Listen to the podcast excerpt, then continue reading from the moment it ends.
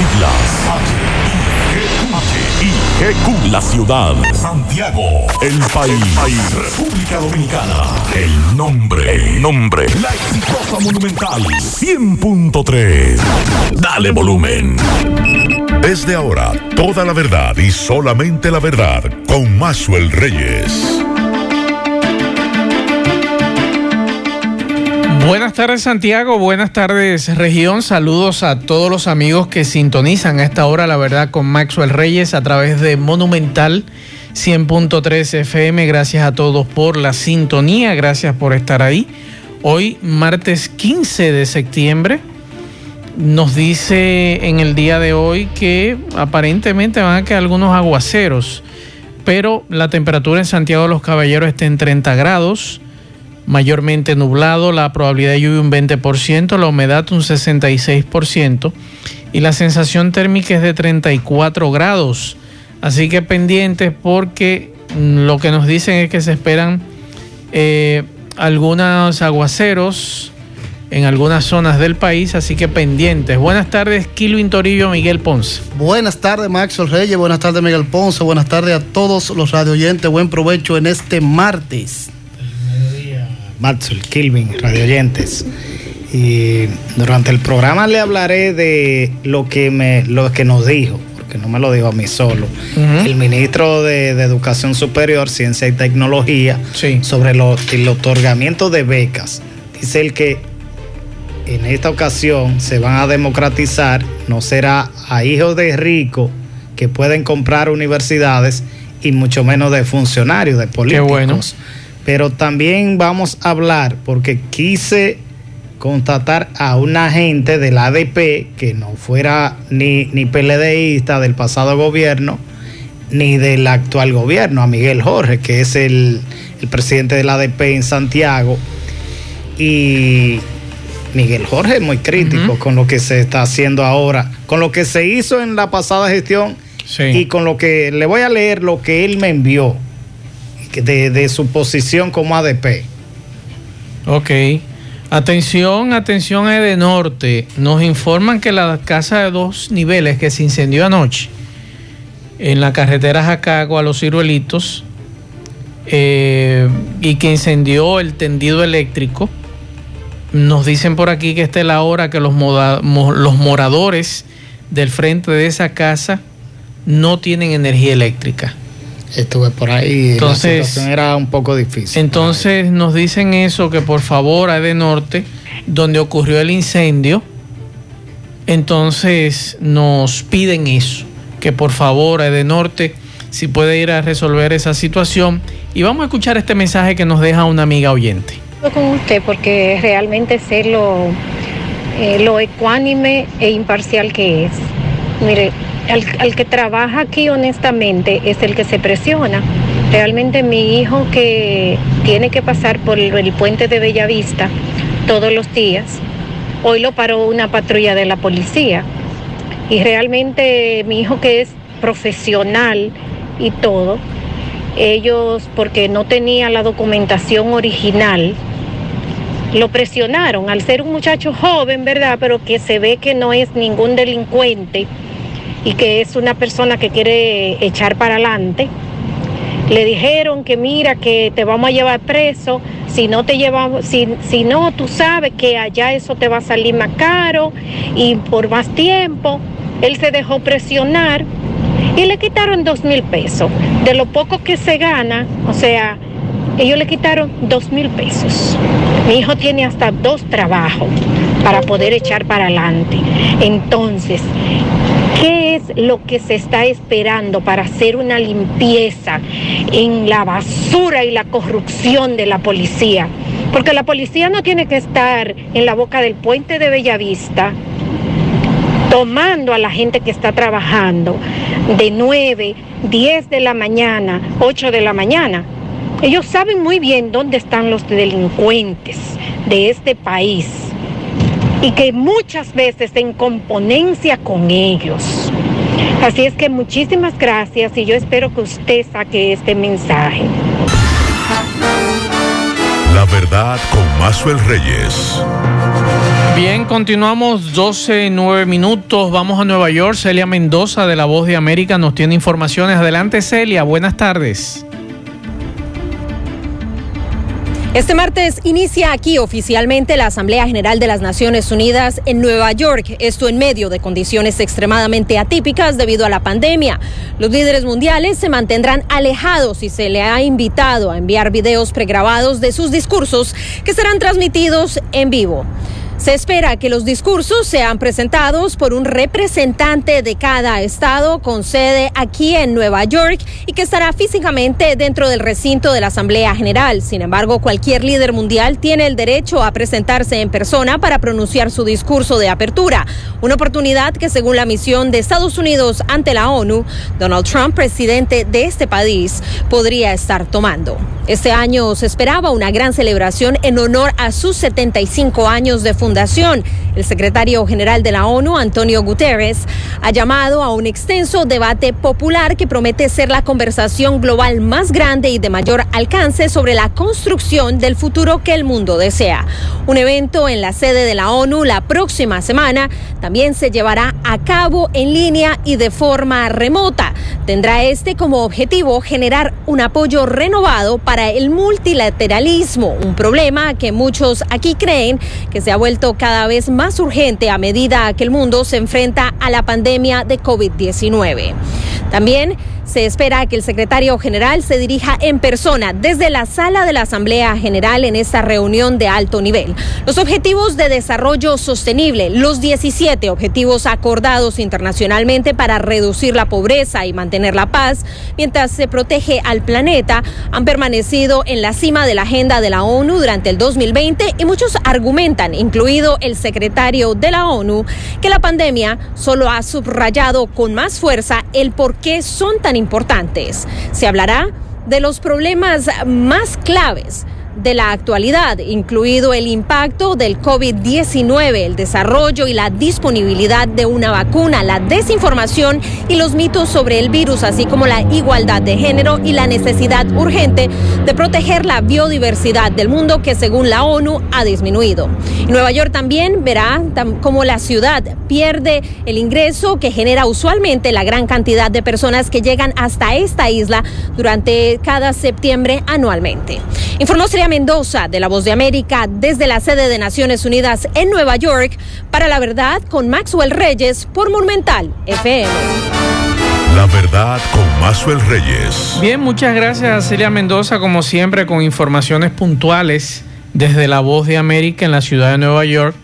Y antes de tratar el tema que vamos a tratar en breve y que estaremos haciendo una llamada telefónica a un buen amigo que nos asesora en materia laboral, es bueno informarles que nos acaban de eh, mandar una información muy importante que queremos compartirla con ustedes.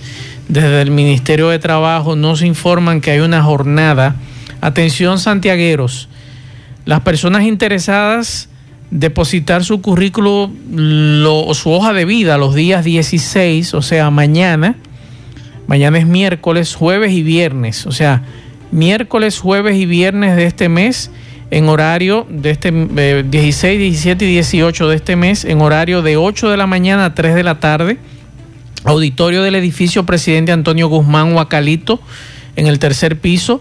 Los interesados podrán optar por las siguientes vacantes. Operarios de ensamblaje, montacarguista, auditor de calidad, auxiliar de almacén e ingeniero industrial. Atención, repito nuevamente el Ministerio de Trabajo tendrá em, una jornada laboral por tres días, miércoles, jueves y viernes de esta semana, o sea, miércoles 16, jueves 17 y viernes 18, en horario de 8 de la mañana a 3 de la tarde, en el auditorio del edificio Presidente Antonio Guzmán, el Huacalito, en el tercer piso, aquí en Santiago. Los interesados podrán optar por las siguientes vacantes. Operarios de ensamblaje, montacarguistas, auditor de calidad, auxiliar de almacén e ingeniero industrial. Si usted califica para esto, vaya trabajando en su hoja de vida que nos acaban de enviar esta información calientita desde el Ministerio de Trabajo aquí en Santiago Así que compartimos esa información con ustedes para que sepan que hay vacantes laborales y que usted eh, va a llevar mañana su hoja de vida. Le digo a ustedes que estaba, estoy tratando de comunicarnos con Héctor Cabreja, que es un amigo de este programa, de este espacio, y que nos asesora en muchas ocasiones con las informaciones laborales que nosotros eh, consultamos cuando ustedes nos mandan informaciones importantes. Pero hoy hay una situación que es la siguiente. En algunos medios de comunicación ha salido que más de 500 mil empleados suspendidos no cobrarán el salario de Navidad. Esa información nos ha llamado mucho la atención y mm, esta, esta noticia que fue colgada en el periódico El Día dice que se trata de los empleados que están dentro de los programas de asistencia social para preservar el empleo por parte del gobierno que deben a un salario mensual de 8.500 pesos. Eso lo ha dicho la Confederación Nacional de la Unidad Sindical y eh, vamos a escuchar, ya tenemos en línea a nuestro amigo Héctor Cabreja para que nos abunde un poquito más, porque yo sé que hay muchas personas preocupadas con este anuncio que ha salido en algunos medios de comunicación en el día de hoy, para ver qué va a pasar entonces. Buenas tardes, Héctor. Buenas tardes, Maxwell. ¿Cómo estás? Muy bien, gracias a Dios. ¿Y tú? Qué bueno, muy bien, muy bien. Aquí escuchando tu programa, como siempre. Cuéntame, cuéntame de esto, de estos más de 500 mil empleados que van a quedar sin cobrar el salario de Navidad. ¿Esto es posible? Bueno, Nacho, déjame aclararte algo que también he visto en algunos eh, programas de televisión y en algunos medios de comunicación. Y es que no es que van a dejar de cobrar el salario de Navidad. O sea, eh, lo que va a ocurrir es que se va a ver reducido, que se va a reducir el salario de Navidad. ¿Por qué razón? Porque le corresponderá una proporción de dicho salario de Navidad. Esto es porque el salario de Navidad es la duodécima parte del salario percibido por el trabajador. Entonces, en virtud de que muchos eh, trabajadores y empleados solamente han trabajado una proporción del año porque han estado suspendidos. Eh, así también se verá afectado lo que es su salario de Navidad. Estamos hablando de lo que están en fase 1.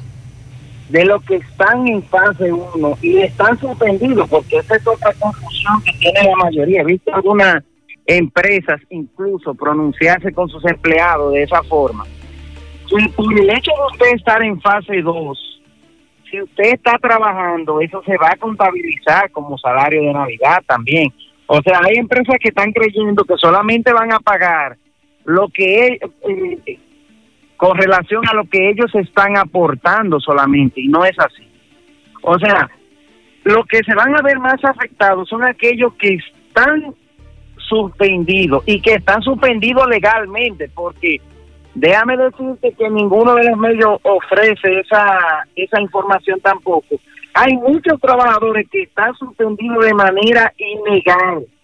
Y si están suspendidos de manera ilegal, a esos trabajadores tendrán que pagar su salario de Navidad completo. Eso, esa información solamente aplica para aquellos que, que están suspendidos de manera legal. Que también hay una confusión. Fase 2, tengo entendido que no entran porque están laborando. Es la información que tengo. O sea, con eso no hay ningún problema. Ahora bien, Héctor, hay una situación que también eh, nos han estado denunciando con relación a fase 2. Hay empleados que están trabajando, le depositan, le estuvieron depositando los recursos por parte del gobierno, pero ¿qué pasa? De un momento a otro no le siguen depositando. ¿Qué hay que hacer en ese caso? Porque la empresa se hace la loca, pero la, empresa en realidad es que le corresponde pagarle su sueldo completo porque él está trabajando. Entonces, ahí, ahí, ahí viene otra confusión. Hemos recibido también muchas informaciones con relación a ese tema de que empleados que continúan trabajando, de un momento a otro fase se cae no le llega el depósito, no le dicen nada, en la empresa se hacen los locos. ¿Qué hay que hacer en este caso? Es que el FASE desde el principio se ha estado manejando mal, eh, Maxwell. O sea, las empresas con respecto a FASE se han estado manejando mal. Mi recomendación a todas, mis, a todas las empresas que me siguen y a, a, todas las empresas que yo asesoro es que hagan el descuento de fase después de que se deposita. O sea, es un error de la empresa que llegue la quincena, de, por ejemplo, del 30 o del 15 y no lo deposite porque fase le va a depositar el 21, por ejemplo. Eso es un error. Yo lo que recomiendo es que la empresa deposite un salario total y luego que depositen el fase y la próxima quincena entonces le hagan el descuento. Eh, eh, Héctor, escúchame, porque no se está entendiendo muy bien. Parece que te estás moviendo o, te estás despegando el teléfono, entonces no se está escuchando bien. Repítenos esa parte nuevamente, por favor, y excúsanos. Que nosotros recomendamos que el descuento del FASE se haga eh, post depósito del FASE, no pre-depósito como lo, como lo están haciendo la mayoría de empresarios. O sea, eh, llegó el 15, la empresa debe pagar el salario completo. Luego, cuando el FASE deposite el 21, eso que se le depositó eh, correspondiente a, a, esa quincena, que se lo descuenten después el 30, no el 15, que no lo hagan antes, porque para nadie es un secreto que el FASE ha sido un desorden total. O sea, el FASE está depositando cuando le da la gana, a veces no caen los depósitos, a veces se cometen errores. Entonces, yo lo que recomiendo es que a las empresas paguen el salario completo y luego del depósito de fase, eh, eh, que lo descuenten luego, o sea, en la quincena que sigue, no, no en la anterior. Entonces, en los casos de, de que fase dejó de depositar, la empresa tiene que asumir esa responsabilidad. Tiene que asumir el pago de ese trabajador. Ya cuando fase deposite, entonces a ellos que procedan a hacer el descuento, porque el hecho de que el gobierno nos esté ayudando no lo desliga de las obligaciones esenciales del contrato de trabajo. ¿Entiendes? Porque el trabajador sigue trabajando, está prestando su servicio normal, de manera normal. En algunos casos eh, eh, eh, lo, está lo está prestando de manera extraordinaria también. Entonces es injusto que al trabajador no se le esté depositando completo el salario porque plazo va a depositar. No sé si me entiendes. Víctor, entonces, volviendo al tema principal, con relación a esta, este, esta situación de que los que están en fase 1, muchos de ellos no cobrarán el salario de Navidad, pero, por ejemplo, los eh, Pepe Abreu ha dicho que por lo menos a los empleados que están suspendidos, que se divida entre el gobierno y, los empresarios, pero los empresarios dicen que no tienen la otra mitad. O sea, los 8.500 pesos no lo tienen ellos eh, para poder eh, costear, porque a ellos le está yendo muy mal, según ellos. Según ellos. Sí, según ellos. Según ellos. Pero mira, eh, hay una situación. Ya hay fase, la resolución del fase establece que no que el gobierno no asumirá eh, cargos por el salario de Navidad ni por TSS. O sea, eh, no podemos contar con que el gobierno va a cubrir ninguna parte con relación al salario de Navidad. Con relación a las empresas, no están en la obligación de hacerlo.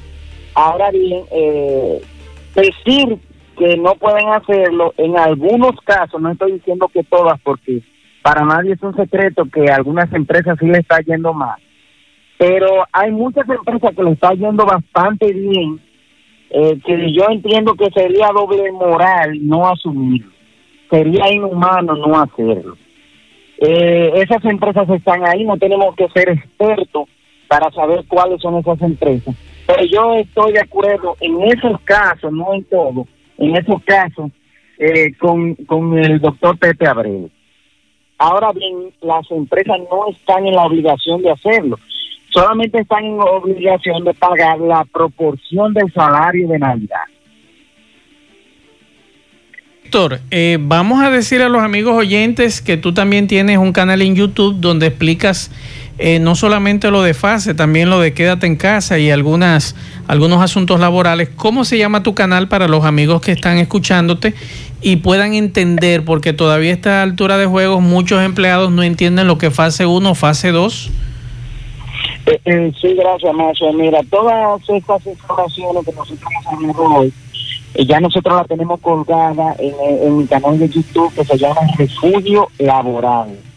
Eh, este canal está dedicado a orientar, a defender, a informar, a, a, dar apoyo a todos los trabajadores y las empresas también, que muchos me han confundido y creen que solamente somos pro trabajadores, pero no nosotros en nuestro canal tratamos de que tanto las empresas como los trabajadores hagan las cosas bien, eh, que se orienten y que se informen. Héctor. Eh, yo los invito a que pasen por ahí y tú sabes que ese espacio es tuyo también. Gracias, gracias Héctor. Héctor, ¿tú sabías que hay una denuncia también de los trabajadores de que muchos de los que fueron suspendidos y luego cancelados han sido repuestos por otros empleados?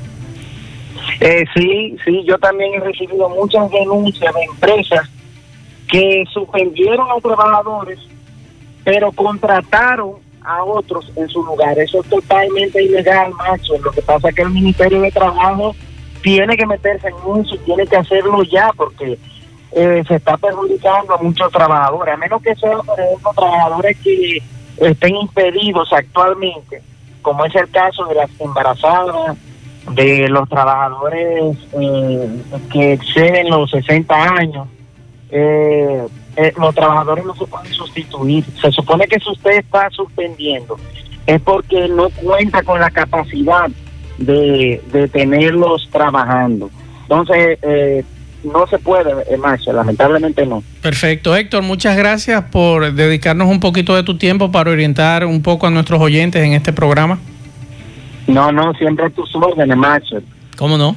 Muchas gracias a, Héctor Cabreja de Refugio Laboral, que siempre nos da detalles de lo que es el ámbito laboral. Y a nosotros nos llamó la atención Miguel Kilvin con relación a este tema que en el día de hoy se habla de más de 500 mil empleados suspendidos que no cobrarán el salario de Navidad el y salario eso 13. el salario 13, que es algo bastante grave, esa información que ha trascendido en el día de hoy. Eh, al principio del programa hablaba de lo que me dijo Miguel Jorge, el presidente de la ADP en Santiago. Él me envió un comunicado y le voy a leer eh, algunos de los párrafos. Dice Miguel Jorge, aspiramos a un país institucionalizado donde el cumplimiento de la ley sea la regla y no la excepción. La ley 6697 ha sido violentada en forma reiterada desde su promulgación en diferentes aspectos.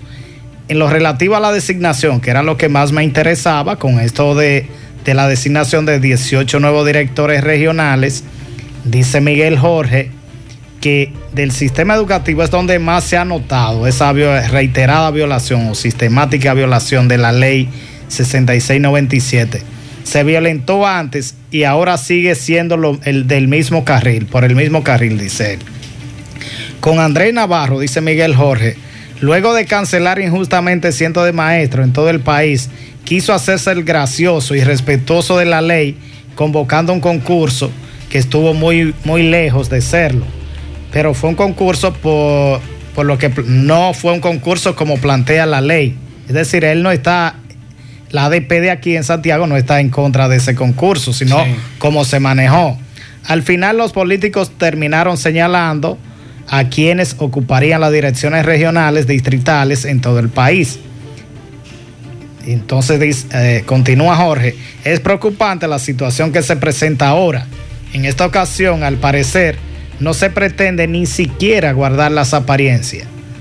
Está vigente la ordenanza 24 del 2017. Lo primero que debió hacer el Consejo Nacional de Educación era derogar con otra ordenanza, la anterior, y facultar al ministro para que mediante orden departamental designara de manera interina a los directores regionales y distritales hasta tanto se convocara un concurso, como nosotros ayer planteamos. ¿Por qué no se planteó un nuevo concurso? Que eso, es lo que plantea la misma ley. Eso es lo que nosotros decimos. Por ejemplo, ayer nos enterábamos. Y que fue acordado en el Pacto por la Educación. Claro, nosotros nos enterábamos que la persona que va a sustituir a José Manuel, la profesora Marieta, Marieta es excelente profesional.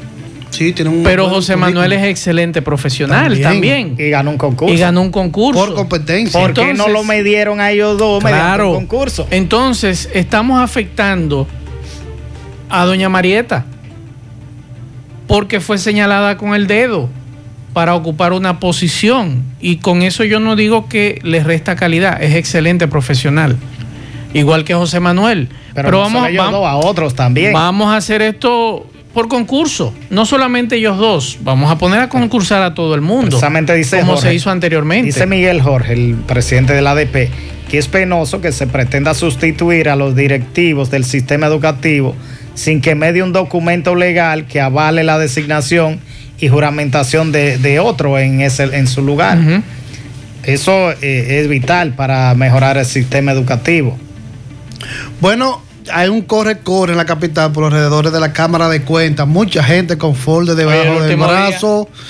Porque la Cámara de Cuentas está informando que 104 funcionarios del gobierno no han presentado su declaración jurada de bienes. El plazo para depositar dicha declaración vence hoy a las 12 de la medianoche. Y ellos tienen muy pendiente lo que dijo el presidente Luis Abinader que a los funcionarios que no, que no presenten su declaración jurada antes del día 15 de septiembre serán suspendidos en la primera etapa y luego cancelados si no cumplen. El presidente no ha presentado todavía. Pues eso lo él iba a decir. No, pero Paliza dijo que ya en el día de hoy, te acuso el día de el hoy. El presidente hace tres semanas debió hacerlo, debió haberlo hacerlo para cumplir. Prácticamente al día después claro. de hacerlo. Mira, eso es lo que yo cuento. Hay que predicar con el ejemplo porque, como le decía ayer a unos amigos eh, que hablaba por teléfono, algunos funcionarios hacen los locos con este tipo de actitud de, los presidentes. El presidente inmediatamente debió haber hecho el anuncio, inmediatamente el anuncio, miren mi declaración jurada de bienes, mañana va a Cámara de Cuentas. A mí me sorprendió que Chuba, que yo pensaba que Paliza era rico de cuna, que tenía una fortuna inmensa. ¿Qué pasó? Y, según la declaración de Paliza es de 22 millones. A mí lo que me gustaría, me, gustaría, me gustaría tomarle la palabra Paliza cuando él habla de que revisemos la, las declaraciones juradas de bienes, a ver si es verdad. Ojalá tanto la saliente como lo entrante. Yo pienso en, parte de los salientes, en principio, porque, y los entrantes usted entró con tanto y salió con tanto. Es que algún fin debe tener una declaración jurada, solamente hacer una declaración jurada por hacerla. vamos a revisarla, vamos a, dar un informe. Tienen que explicar, por ejemplo, la, la ex vicepresidenta Margarita Cedeño dice que aumentó su fortuna en tanto.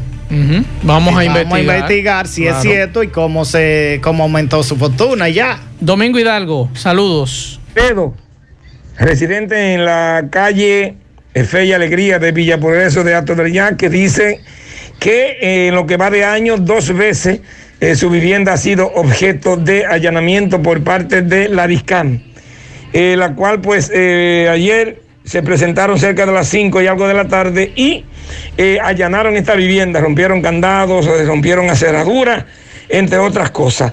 Eh, recuerde que llegamos gracias a Cutis, cabina dermoestética, el cuidado de tu piel primero. Eh, tenemos masaje de relajación corporal, limpieza facial profunda, hidratación de tu piel. también tenemos podología, psicología, nutrición, todo tipo de cirugía, eliminación de hongos, arrugas 809-581-9797 Cutis, los verdaderos especialistas de la piel en Santiago. Bien, señor Maxwell, estamos con eh, esta señora, vamos a hablar con ella, porque eh, ha sido víctima de su vivienda, repito, por segunda vez, de allanamiento en esta localidad de la calle Fe y Alegría de Ato del Yaque. Señora, saludo. Saludo. Sí, mi vivienda efectivamente ha sido eh, por segunda vez ultrajada por esa gente del DICAN, sin yo tener ningún delito. Y ellos no me dan ninguna explicación, simplemente que es confundido que se tiran. Tengo entendido que, que su esposo era seguridad y que está involucrado en un asunto de narcóticos y está cumpliendo una condena de cinco años, Rafael. Sí, está cumpliendo efectivamente una condena de cinco años, Rafael. Era seguridad. ¿Qué eh, encontraron aquí? Aquí lo encontraron la ropa que usaba de seguridad, su, su bota, su pantalón, su camisa. y se la llevaron también. Eso fue lo que encontraron aquí. Eh, su certificado que le dieron en el trabajo de, de, buen comportamiento, era muy buen empleado, le dieron varios certificados, una, una carta de trabajo que también la tengo ahí, porque allá la fiscal me dijo que si yo tenía prueba de que era seguridad. Yo le dije que sí que era seguridad eh, y yo tenía las pruebas. Me dijo que... Entonces le revolotearon todo, rompieron los candados. Usted dice que usted no tiene gracias a Dios, nada que ver con nada ilícito. No, yo no tengo nada que ver con nada ilícito. Yo no, yo por aquí, yo tengo cinco años viviendo y yo no sé cómo se llaman los vecinos, porque es que yo no salgo de aquí. Las veces que salgo me voy por mi familia, porque yo vivo sola aquí con mis hijas y yo paso los días donde mi familia. Porque... El llamado que usted le hace a las autoridades policiales del DICAM y que, que, traten de llegar donde ellos tienen que ir, porque ellos saben dónde tienen que ir, que no se estén confundiendo, porque la próxima vez, cuando viene a ver, le hacen algo a uno, uno acostado tranquilo. ¿Usted no estaba en la casa, me dijo? No, yo no estaba en la casa y ellos se metieron sin, sin haber nadie en la casa y me revoltearon todo. Cuando yo llegué fue que yo encontré desastre. ¿Usted va a llevar esto a la justicia? Sí, sí, yo lo voy a llevar a la justicia porque van dos veces ya. Y ahorita cuando viene a ver, eh, un día vienen con de mala manera y me ponen hasta algo que yo no tengo y me llevan a mí a la justicia sin yo saber de nada. Yo nombre mi nombre es Najelia Acevedo. Muchas gracias. Em, tenía un dinerito guardado ahí para sostenerme con mis hijas que me lo dieron en el trabajo de mi esposo y, también se me desapareció. Y cuando yo le dije a la fiscal que se me pidió, lo que quería era dejarme presa porque ellos, ellos, ella dice que yo dije que yo eran ladrones, yo no dije que fueron ellos. Pero okay. la casa abierta. Bien, Maxwell, nosotros seguimos, esa es la verdad. Alto del Yaque, Villa Progreso, Calle Fe y Alegría. La verdad con Mazuel Reyes. Bien, continuamos. Vamos a hacer contacto con Natalí Salas Guaiteró de La Voz de América y la agenda informativa. Adelante, Natalí. Buenas tardes.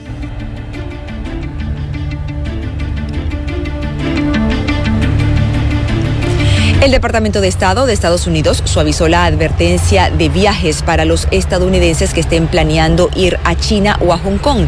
Esta advertencia que fue emitida en el mes de junio con su nivel más alto de seguridad sugería no viajar a estos países. Sin embargo, la nueva orden estipula la aplicación arbitraria de las leyes locales. China y Estados Unidos dijeron el mes pasado que permitirían duplicar los vuelos entre ambas naciones a ocho por semana. El gobierno del presidente Donald Trump también puso fin al requisito de que los viajeros provenientes de China, Europa y Brasil regresen a Estados Unidos solamente a través de 15 aeropuertos designados. En otros temas, el presidente Trump resaltó la importancia de la comunidad hispano-estadounidense para este país y aseguró que sus miembros representan el llamado sueño americano. Las palabras del primer mandatario tuvieron lugar durante la realización de una mesa redonda que fue organizada por la coalición de latinos en favor de Trump en la ciudad de Phoenix, Arizona.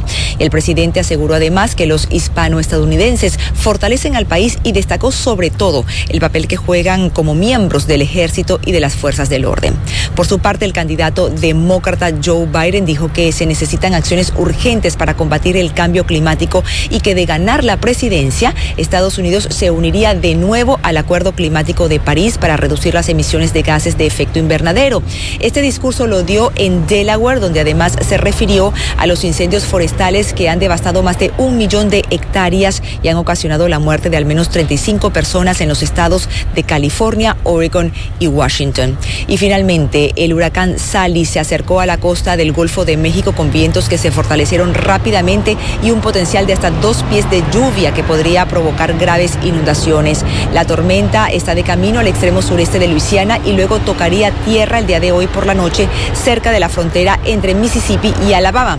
Sally es la tormenta con nombre número 18 en el Atlántico este año y será la octava tormenta tropical o huracán con fuerza en golpear Estados Unidos. Desde Washington con la agenda informativa del día, soy Natalí Salas Guaitero de La Voz de América. La verdad con Mazuel Reyes.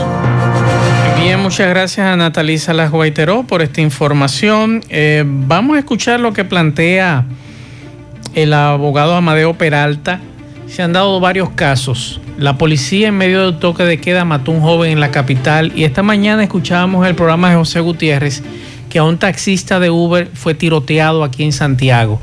Vamos a escuchar, atención a los policías que siempre escuchan este programa, atención al general, atención al vocero. las implicaciones legales que usted puede tener o acarrear si usted le dispara a un ciudadano y lo mata en medio de un toque de queda. Vamos a escuchar a Amadeo. Le saluda el abogado Amadeo Peralta. Quisiera aprovechar la ocasión para darle un consejo útil, no solamente a muchos miembros de las Fuerzas Armadas, sino también a miembros de la Policía Nacional. En relación con el toque de queda y con la declaratoria del estado de emergencia, ambas no facultan a ningún miembro a violentar derechos fundamentales como el derecho a la vida. Y precisamente lo digo porque el haber disparado en contra de, un señor que iba conduciendo una motocicleta con un menor de edad detrás y haberle causado la muerte, definitivamente es un hecho imperdonable. Ninguna de las leyes que rigen el estado de emergencia ni la constitución de la República facultan a ningún miembro de, de los institutos armados a cometer ninguna violación a los derechos humanos, mucho menos a quitarle la vida a ese ciudadano. El hecho de que se esté dando cumplimiento a un tema del toque de queda en relación con el tema de la pandemia y el COVID-19 de ninguna manera faculta a que sean violentados derechos, inclusive hasta el derecho a la propiedad. Se están incautando vehículos, se están dando golpes a ciudadanos, se, se han cometido homicidios como el sucedido en el barrio Mejoramiento Social en el Distrito Nacional. Definitivamente cualquier policía o militar que se vea involucrado en una acción como esa tendrá que pagar ese hecho ante la justicia. Las personas que, que de una u otra manera cometieron ese homicidio en contra de ese ciudadano tendrán que verse enfrentados a una pena de 20 a 30 años de prisión precisamente por homicidio voluntario culposo. Pero también se le solicitará medidas de coerción por esa muerte y también pudieran enfrentar una pena de hasta un año de medida de coerción y una acusación que no se la va a despintar nadie. El tema del toque de queda debe ser llevado con toda la rigurosidad y prudencia adecuada, pero nunca violentando los derechos humanos ni los derechos fundamentales. De ahí que todo militar o policía que haya cometido una violación hasta de destruir una propiedad privada, el hacer un allanamiento prácticamente ilegal y el realizar incautaciones sin, la, sin estar acompañado de un miembro del Ministerio Público y sin una orden para hacerlo, hasta eso, hasta eso puede ser sometidos a la justicia. Definitivamente estamos de acuerdo en que se cumpla la ley, pero que se cumpla para ambas partes, no que se violen los derechos de los ciudadanos, mucho menos dispararle a quemarropa a ningún ciudadano porque no se haya parado en, en un horario como el del toque de queda. La verdad con Mazuel Reyes. Gracias a Amadeo Peralta por enviarnos este, este video para compartirlo con ustedes. Miguel. Sí, estaba hablando con el ministro de Educación Superior, Ciencia y Tecnología, Franklin García Fermín, ex rector de la Universidad Autónoma de Santo Domingo. Se fue preguntado de varios temas. Sí y fue durante una comparecencia de él, una rueda de prensa en la Universidad Abierta para Adultos para tratar de, un seminario de cuatro días que inicia hoy precisamente, hoy 15 de septiembre. Es virtual el, el taller y él habló del tema de las becas. Habló de democratizar las becas que no van a ser entregadas a a hijos de funcionarios. Ni hijos de funcionarios ni a ricos. Que hay ricos dueños de, industria que pueden hasta hacer su, su propia universidad. Que va a ser a gente tampoco a los más pobres solo por ser pobres. Vamos a tomarle la palabra al señor. Vamos a escuchar. Vamos a escucharlo. O, o, una lactó, que no todo el mundo puede pagar el servicio que ofrecen las compañías telefónicas del Internet o de la Internet. Pero de todas maneras, todas las universidades están poniendo su empeño y el gobierno también central está aportando para que no haya problemas en este periodo académico que se inicia ahora en este mes y termina en diciembre. Ministro, el tema de la corrupción se ha, colado en todas las esferas de la sociedad. La educación no escapa a ello. El tema de la democratización de las becas a nivel de educación superior, ¿cómo lo van a afrontar en su gestión? Las becas tenemos que someterlo a un estudio profundo para no dar opiniones ligeras ni alegres. Eh, pero es evidente que eso requiere un nuevo enfoque. No puede haber despilfarro, ni, ni pueden haber privilegios. Las becas no son para los hijos de los funcionarios, ni para de familias ricas. Tiene que ser básicamente el Estado vaya en auxilio de aquellos jóvenes que tienen talento, que tienen buenas calificaciones, que tiene que ser sobre la base de mérito también. O sea, usted no tendrá derecho a una beca porque sea pobre nada más, sino que el, principal es que tenga mérito. La verdad con Mazuel Reyes. Continuamos. ojalá se cumpla lo que dice el ministro, porque así debe de ser por mérito, talento y actitudes que se, que se den las becas y no por un simple porque esté pegado con el gobierno y se le tocan esas becas. Macho, por aquí estoy leyendo una decisión que tomó la Cámara de Cuentas que echar para atrás todo el asunto de esta corredera, ya no van a correr como estaban todos los funcionarios, porque extendieron el plazo para presentar la declaración jurada hasta el 28 de este mes. Así que ya cogen menos presión y ojalá que hagan su declaración jurada. ¿Ustedes recuerdan cuando Plutarco Arias venía a este programa? Claro. ¿Qué nos decía a nosotros? Y, y, bueno, a esta emisora y a la otra emisora donde nosotros estábamos, Plutarco siempre nos acompañó para temas de salud.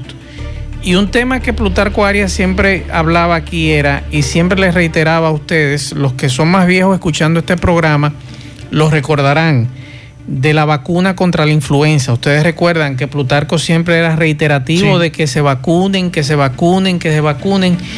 Y qué bueno que Plutarco hoy día es el ministro de Salud, porque en el día de hoy él ha informado que a partir de octubre se habilitarán varios centros de vacunación contra la influenza en todo el país. Y qué bueno, porque esa era una de las críticas que siempre el Plutarco traía aquí como buen neumólogo que es, de que aquí no hay una cultura de vacunación contra la influenza y que había que comenzar desde octubre esa vacunación hasta enero. Sí. Ustedes lo recuerdan. Pues bueno, eh, la idea es de jornadas de vacunación en prevenir que en los hospitales se produzcan confusiones de esta enfermedad con el coronavirus.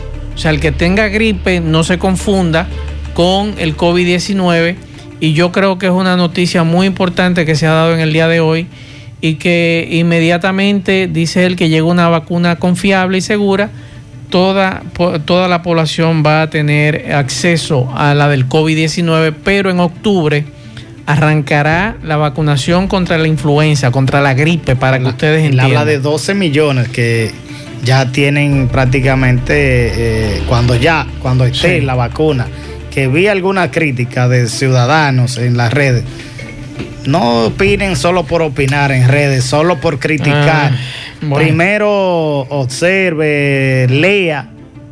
No, no por decir, porque se, está, se están dando situaciones de, manejo solo por criticar, en otras por situación económica. Leía eh, al, a Bill Gates, el empresario estadounidense del sector de la informática que hablaba de una vacuna que iba a ser la más efectiva. Y cuando leo que el hombre lo que es accionista de Pfizer, yo digo, ah, pero así no. así no me diga que la tuya es la mejor porque tú eres accionista. Exacto. Así no denigra a las otras, ni siquiera menciona la de otras naciones, solo por vender la de él. Vamos a la pausa, en breve seguimos.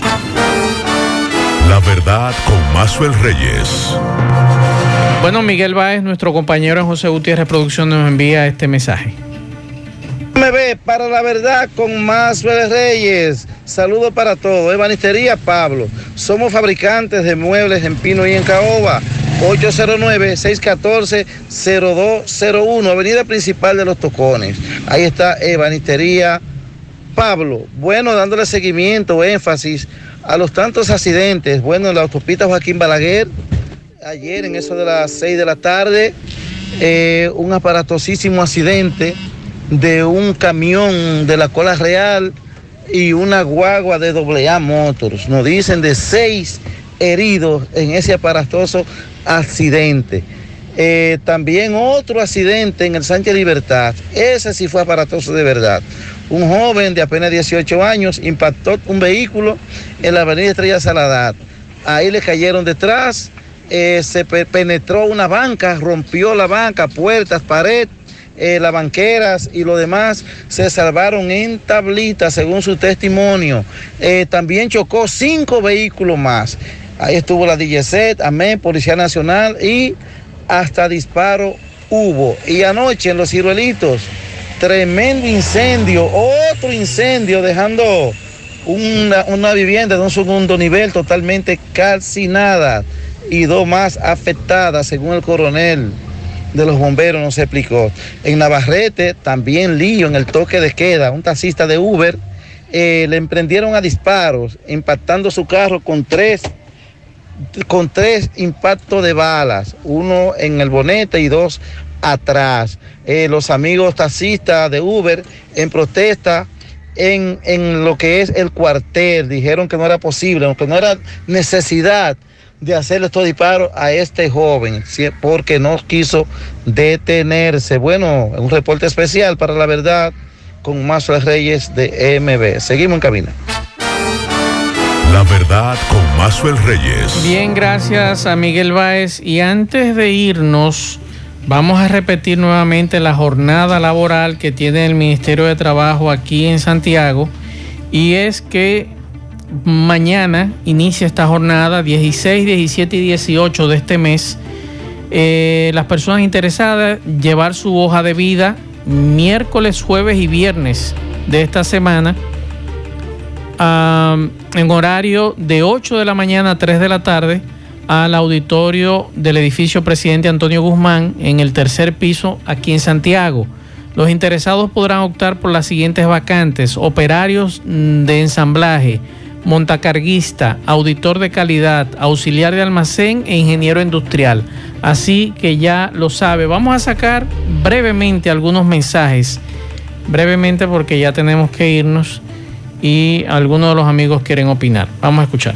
Maxwell, buenas tardes. Maxwell, oye, eh, da pena lo que le pasó a ese joven trabajador, es lo que dice la mamá del joven, que la gente seria son lo que ellos lo ven en el perfil por arriba de la ropa, el, que es serio el que no es serio, porque lo que dice ella es verdad. Yo sé dónde están todos los delincuentes. Oye, lo que tiene que hacer una persona que le pase eso es tratar de andar con un lapicero, un lápiz, y coger la ficha de la guagua, el número de la placa, cuántos agentes sabían y qué hora pasó eso. Entonces van al departamento aquí norte de la policía y ponen la querella. No, a impuesto, de qué impuesto interno, perdón, a asuntos internos. Asuntos internos. Usted lleva el número de placa y los nombres de esos oficiales y usted verá cómo ellos le devuelven sus dos mil pesos de una vez. Seguimos escuchando mensajes. Puedo decir la verdad como Maestro Reyes. Maestro Reyes, si, si siguen los haitianos, van a acabar con todos los empresarios que siembran piña, siembran tabaco y siembran arroz y siembran guineo en, la línea. Han matado cuatro empresarios de los más prósperos, los haitianos. Que te lo digo, yo le hago un llamado a todos los empresarios que no paguen delante de ellos, que es que ellos se llenan los ojos cuando ven no, dígale a los empresarios que contraten mano de obra criolla y se evitan esa situación. Que cumplan la ley. Y que, cumplan la, ley. La ley habla 80-20. Exacto, y ellos no la cumplen. Seguimos escuchando mensajes. Buenas tardes, Marzo. Marzo me liquidaron, a mí me liquidaron la compañía donde yo trabajaba. Ok, el fase es para ayudar a las compañías, pero y yo como empleado, Max, ahora quedo en el aire, sin ayuda y sin nada, porque reflejo que estoy en fase, sin embargo no me están pagando fase. Entonces yo estoy en el aire, no estoy consiguiendo nada, no estoy trabajando. Y así vemos miles de personas. Así es, seguimos escuchando mensajes. Buenas tardes, Mazo Rey. Como es que estos cuartos les rinden tanto a estos funcionarios, porque ellos se declaran con 10 o 15 millones de pesos y después de eso, con 300 mil pesos y 400 mil pesos, su su fortuna rinde millones y millones. ¿Y cómo es que esos cuartos, yo no me explico cómo es que esos cuartos ellos lo, lo- lo ponen a producir? La Cámara de Cuentas que juegue su papel. Nosotros terminamos lo que le decía ese amigo oyente con relación a los bananeros, a los bananeros, perdón. Eh, lo que queremos decir es lo siguiente. El caso del señor que mataron ayer, muy lamentable, hermano del juez Nobel, Luis Nobel, que lo conocemos bien. Eh, es muy lamentable ese incidente y otros incidentes que han ocurrido, pero si usted sabe que los haitianos están dando problemas, contrate mano de obra criolla y paguen lo que, lo que corresponde. Pero lamentablemente hay situaciones en que la que uno no puede mandar. ¿Usted sabe cuánto le pagan muchos de esos bananeros? 300 pesos a los, a los haitianos. Así también que diga que, se, que están abusando por no Exacto. querer pagar como va la ley. Y, pero aunque sin embargo eso no justifica que maten a nadie. No, y es lo eh, que nosotros hay que decimos. cumplir es la ley. Ahora, 80, 20, 80 dominicanos, muchos 20 nos quejamos extranjeros. de la presencia de haitianos. La mayoría de los empresarios son responsables de contratar mano de obra haitiana. Vamos a reclamarle a ellos también. Gracias a todos por la sintonía. A las 5 nos juntamos con José Gutiérrez y Pablo Aguilera en la tarde. Buen provecho a todos.